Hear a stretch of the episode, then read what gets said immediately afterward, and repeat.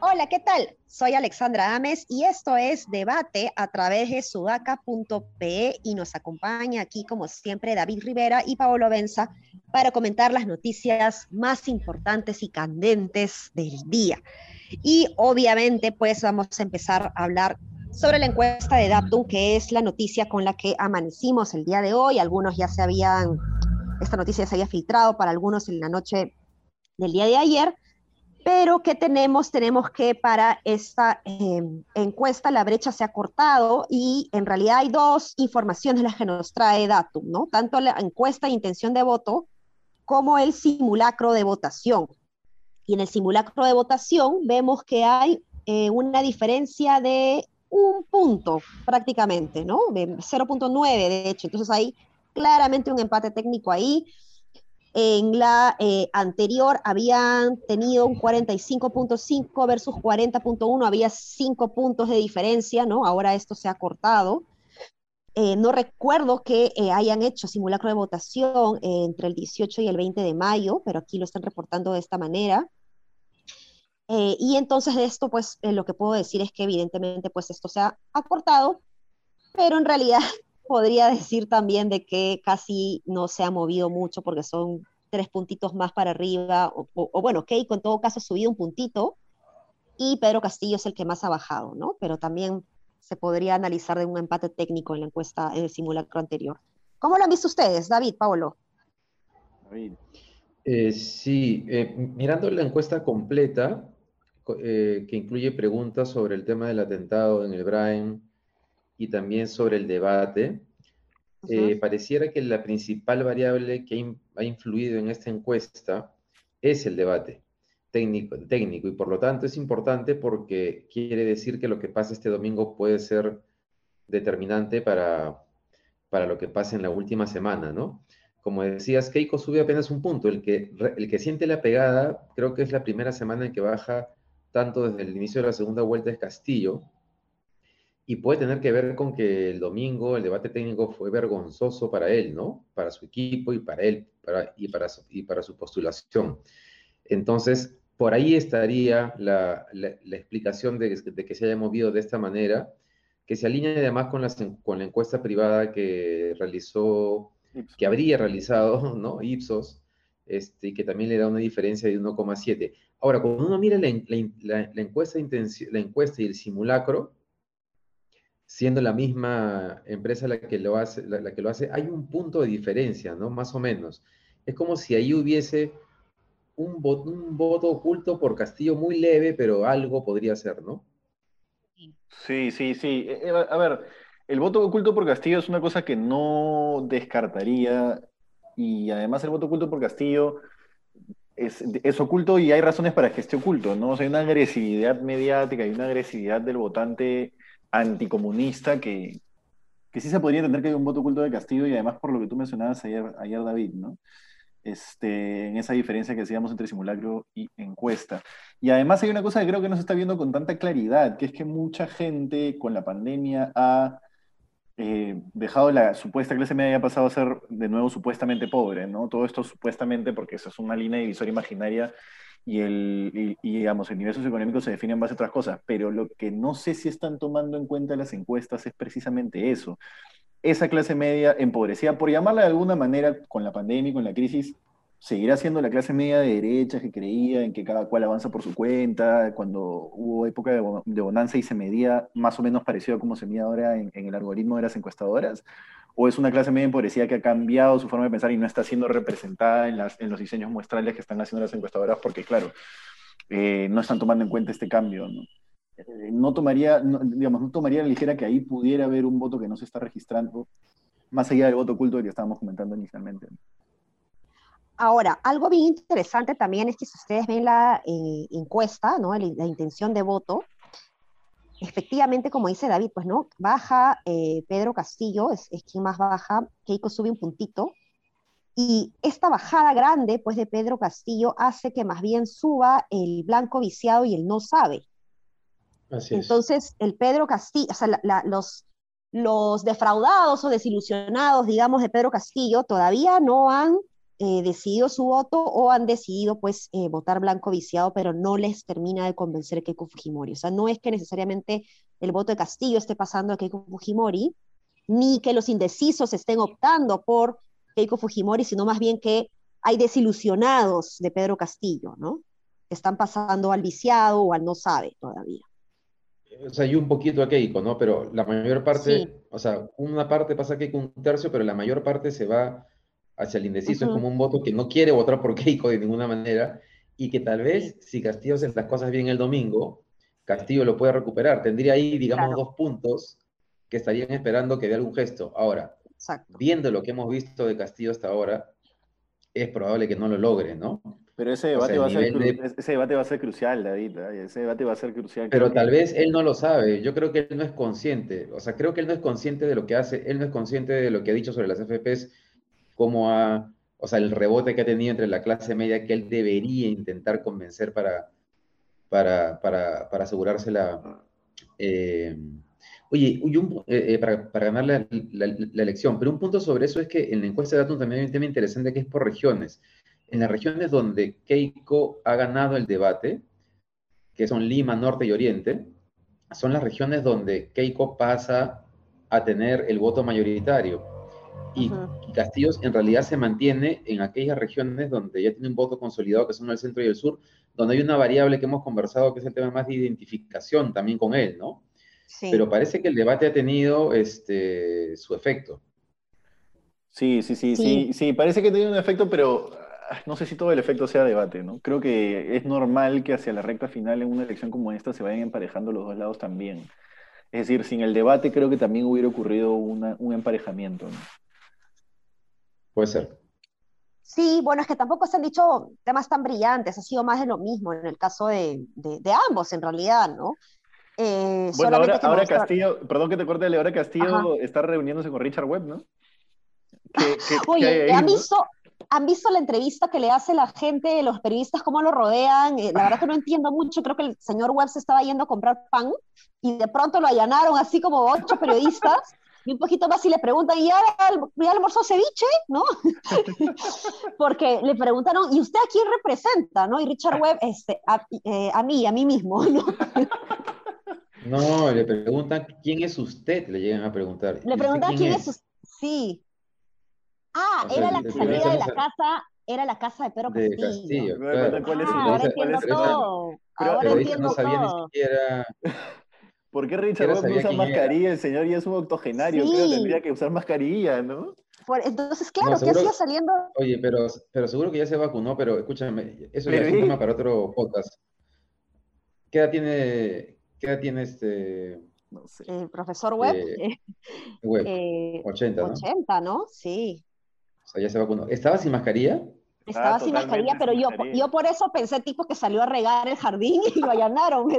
Pero, claro, ahora entiendo todo. Un señor salió a regar un jardín, se le hace, es que en verdad parece eso, se le acerca a los periodistas y le dicen, ¿usted qué representa? A nadie, ¿usted quién es Richard Webb? ¿Qué claro, no, primero, primero le preguntan, pues ahora entiendo por qué le preguntaron usted quién es. Yo no, entendía por qué le habían hecho esa pregunta si estaban en su casa, pero no estaba en su casa. Claro, ¿usted quién es? Soy Richard Webb, ¿cómo le van a preguntar eso a Richard Webb? bueno, a ver, yo, yo me cruzo la cara de Richard Webb y te juro que no, no, no asocio el nombre. Pero si me dice Richard Webb, bueno, ya ahí sí, ¿no? Pero, claro.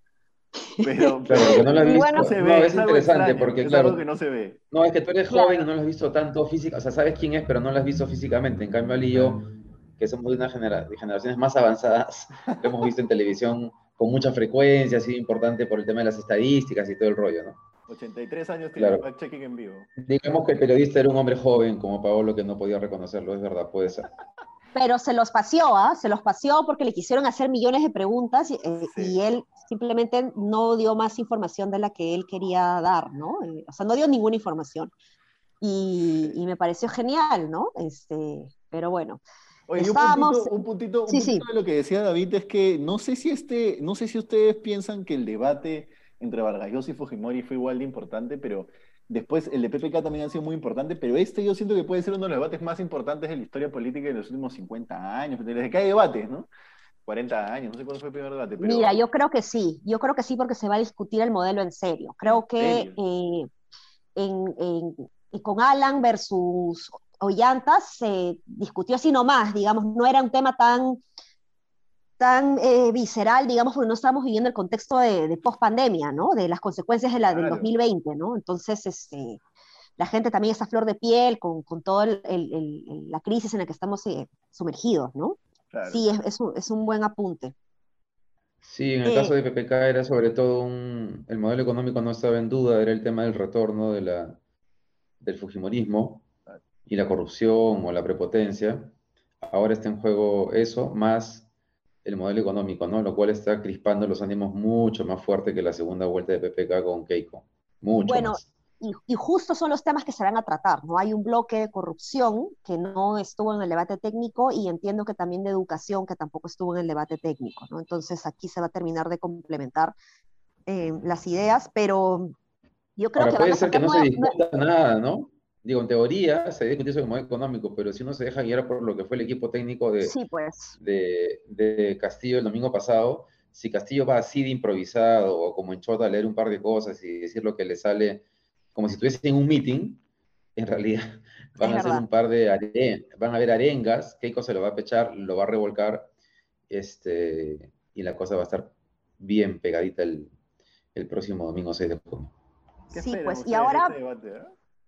Sí, justo iba a hacer esa pregunta. Yo, este, la verdad espero sorpresas, ¿ah? Espero sorpresas, así como en Chota salieron sus, propuestas debajo de la manga de, bono del canon para todos y este tipo de cosas, creo que vamos a tener mucho de eso el, domingo. Son las últimas cartas que se, que se van a jugar. De Keiko sí. ¿Y de Castillo también espera lo mismo? Yo creo que va a sacar propuestas nuevas. Si tiene que decir algo nuevo, si, si, si sigue diciendo lo mismo, no sé qué tanto de convencer, ¿no? Sí, sí, a, ver, yo, yo, yo, lo que, yo lo que esperaría sería una Keiko mucho más canchera, eh, tirándole piedras y piedras y piedras y piedras a Castillo, y un Castillo eh, con sorna, ¿no? Como diciendo, mira cómo me ataca, este, digamos, yo no tengo por qué bajar a su terreno, una cosa así. Me esperaría un, un duelo de ese tipo de poder. Sí, sí, va a estar bien interesante. Bueno, y lo otro que nos lleva también a una, a una eh, otra discusión producto de lo que esperamos del debate, es un poquito cómo va, ha ido eh, evolucionando o involucionando o, o, generando mucha contradicción Pedro Castillo, ¿no? Al punto que el día de hoy hemos amanecido con dos portadas de los diarios más importantes del país, que tienen líneas editoriales diferentes, ¿no? Eh, la República por un lado y el Comercio por otro, y ambos hablando sobre la propuesta de Castillo desde una mirada totalmente eh, eh, distinta, ¿no? Y cuando yo lo he colgado en Twitter me ha llamado la atención porque yo no hago ninguna opinión sobre el tema, solo digo esto está interesante, pero la gente ha empezado a decir la república según su tendencia comunista, no sé qué, ¿no? El comercio con este, sus periodistas mermeleros, que no puede ser, ¿no? Em, pero yo no diría que, que o sea, el, el, tema es que los dos han dicho la verdad, ¿no?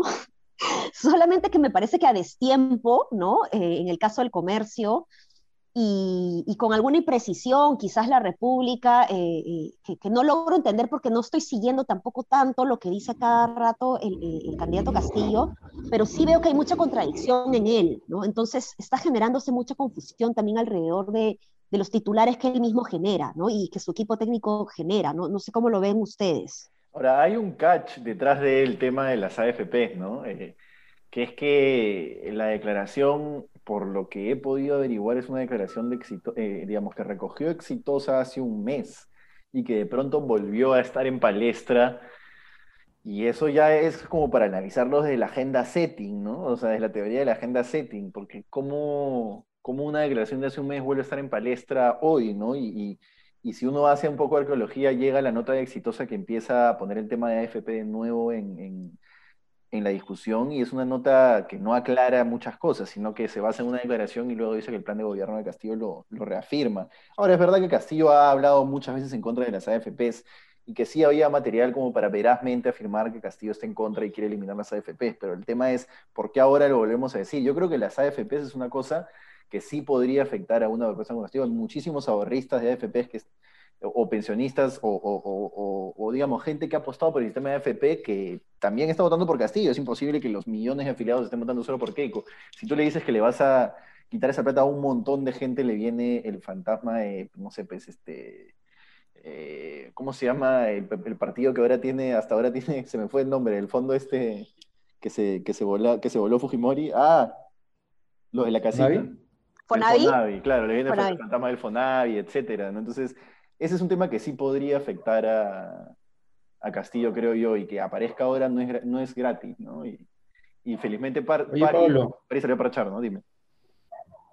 Pero lo que dices tú es que Castillo no había repetido esa frase ayer.